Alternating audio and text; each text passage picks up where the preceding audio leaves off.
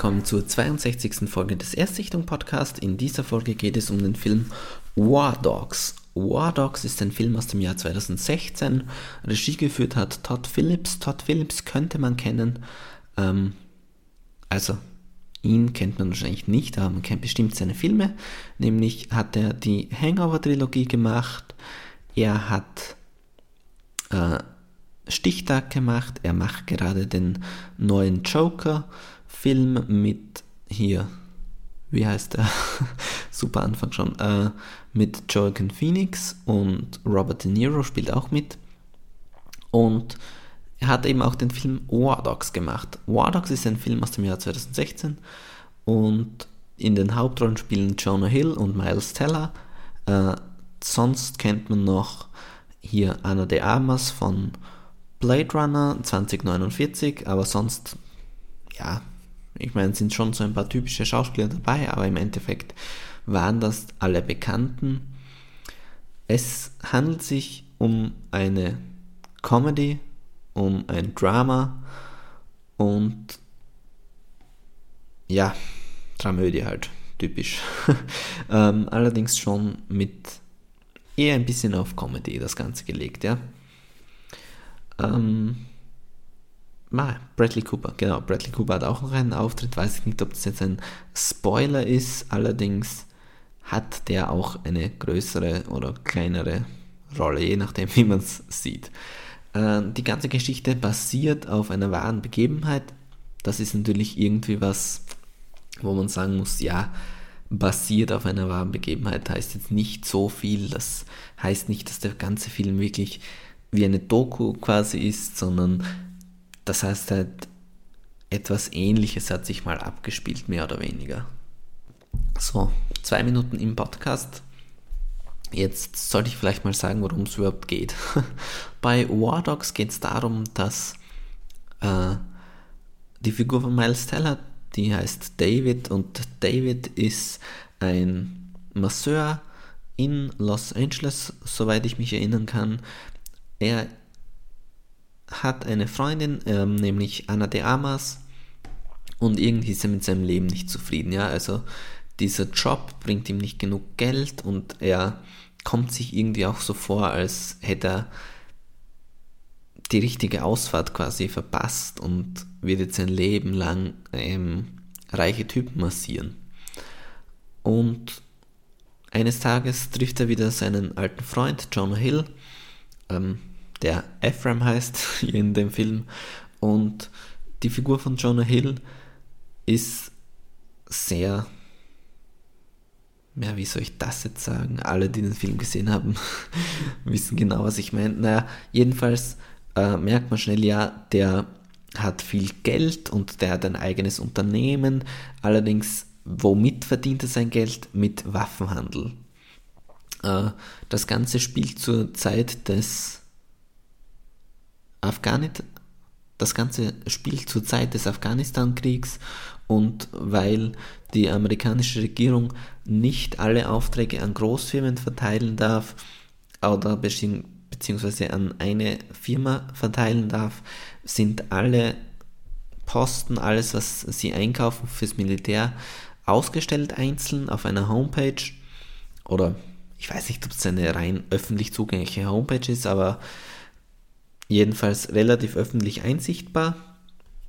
Und Jonah Hill, ähm, die Figur von Jonah Hill, äh, verkauft eben dann Waffen an die Amerikaner und zwar nicht die ganz großen Sachen, sondern wirklich so den Kleinkram quasi, der für die großen Firmen nicht interessant ist, aber da er alles alleine mit seinen Mittelsmännern macht, kann er sich da wirklich eine große Marge draus ziehen und viel Geld damit verdienen.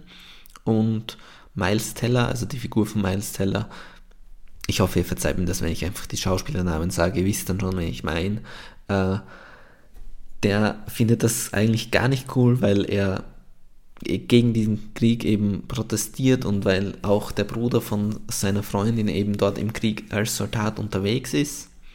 Allerdings erfährt er dann, dass seine Freundin schwanger ist und das ist so der Punkt für ihn, wo er sagt, hey, ich steige jetzt auch ein in diese in dieses Geschäft. Und anfangs lügt er seiner Freundin noch was vor, allerdings irgendwann kommt sie eben dann auch drauf und ja, wie das eben ist in solchen Geschichten. Viel mehr möchte ich zur Handlung jetzt gar nicht sagen, was da sonst noch so passiert und äh, die Einzelheiten der Story. Ich glaube, man versteht schon ungefähr, äh, wie so der Handlungsbogen ist und worum es eben geht. Ähm, was hat mir an dem Film gefallen, was hat mir nicht an dem Film gefallen? Äh, an sich muss ich sagen, der Film ist ganz gut. also äh, wer Filme wie zum Beispiel Wolf of Wall Street mag, der wird diesen Film auch mögen, schätze ich mal, weil irgendwie finde ich, der ist sehr ähnlich oder sehr angelehnt an The Wolf of Wall Street von der Stimmung her, von dem Pacing her, wie der gespielt ist, was da gemacht wird. Allerdings der große, sehr, sehr große Unterschied für mich ist, dass bei Wolf of Wall Street da hat man einen anderen Bezug dazu, weil man sagt, ja, okay, der arbeitet bei der Börse und der zieht Leute über den Tisch. Und klar geht es da auch um Existenzen und gerade die kleinen, die man im Film nicht sieht, beziehungsweise äh, an die man nicht denkt, können wirklich äh, lebensverändernde Dinge passieren für die, wenn da Schindluder getrieben wird mit diesen Aktien oder beziehungsweise wenn die in irgendwas reingeraten, dann kann sein, dass die ihre komplette Existenz und ihre Lebensgrundlage verlieren, das ist mir schon klar. Allerdings ist das Ganze schon für mich ein anderes Level als Waffenhandel, ja.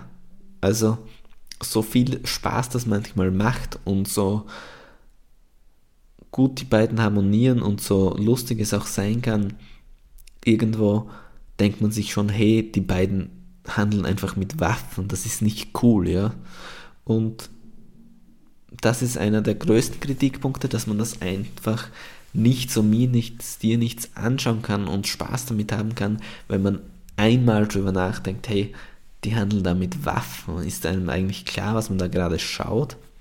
Und was ich finde, der Film macht es dann auch nicht so schlau, weil der hat dann zum Beispiel einen Cameo von Dan Blissarian, der wahrscheinlich den jüngeren Zuhörern bekannt ist. Ähm, das ist so ein Millionär oder Milliardär, der im Pokern sein ganzes Geld gemacht hat und der auf Instagram nur äh, Bilder und Videos von sich mit sehr spärlich bekleideten Frauen und Waffen postet. Und der hat da drinnen zum Beispiel einen Cameo, wo man sich dann denkt, hey, man hätte da natürlich kritisch an das Thema rangehen können, aber wenn dann so jemand dann auch noch eine, einen Cameo hat, dann weiß man genau, in welche Richtung dieser Film geht.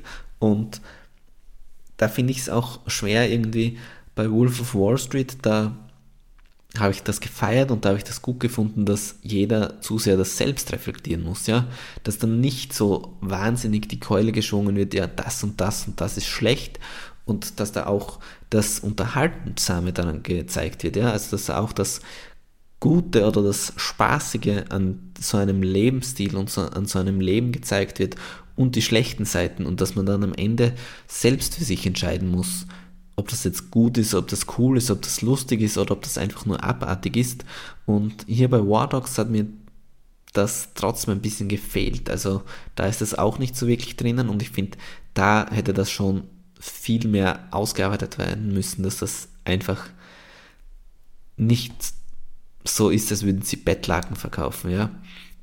Und die Figur der Anna de Armas, so gern ich sie mag und so sympathisch sie auch ist in Interviews und, und so gut sie gespielt hat in Blade Runner, äh, ihre Figur ist einfach furchtbar meiner Meinung nach. Nicht, weil sie sie nicht gut spielt oder nicht gut ausfüllt, sondern weil, also wie sie geschrieben ist, ist das, was mich stört, ja. Weil am Anfang wird ihm gesagt, hey, äh, ich kann das nicht machen, weil äh, meine Freundin, der ihr Bruder, der ist dort und wir gehen auf Demos gegen diesen Krieg und im Endeffekt lässt sie sich dann trotzdem darauf ein und sagt, ja, hey, okay. Also sie quasi ist eine Nacht sauer auf ihn und sagt dann, ja, okay, eigentlich das Schlimme ist nur, dass du mich belogen hast, aber das mit den Waffen, ja, mach das einfach. Und das sind alles so Punkte, wo ich mir denke, hey, was soll das eigentlich? Also wirklich, ich finde, irgendwie, der weiß nicht so richtig die richtigen Themen zum Ansprechen oder keine Ahnung, wie ich das beschreiben soll. Allerdings, trotz dieser ganzen Kritik, wenn man das, äh, irgendwie, das hört sich so falsch an, aber wenn man darüber hinwegsehen kann, dass die eben Waffen handeln und wenn man nur den Film als Film sieht, dann kann er durchaus sehr gut unterhalten und ist wirklich schöne, leichte Kost und eine Art von Kino, die ich eigentlich sehr gerne sehe und eine typische, Gefolgs äh, eine typische Erfolgsgeschichte fängt auch wirklich sehr gut an, hört auch irgendwie ganz cool auf und hat mir eigentlich im Endeffekt dann doch ganz gut gefallen. Äh, nur das Ganze mit den Waffen, ah, ich weiß nicht, das, das hat schon so einen wahnsinnig schlechten Beigeschmack, vor allem weil es dann auch nicht, nicht so präsentiert wird, als wäre es wahnsinnig verwerflich. okay, irgendwie sehr politische Folge vielleicht geworden und vielleicht für manche auch zu ernst herangegangen an das Thema, aber das ist das, wie ich es wahrgenommen habe und das ist meine Meinung. Ja, mehr kann ich nicht dazu sagen. Bis zum nächsten Mal. Viel Spaß, schaut Filme, schaut Serien, hört diesen Podcast. Tschüss. Everybody knows that the days are loaded. Everybody rolls with their fingers crossed.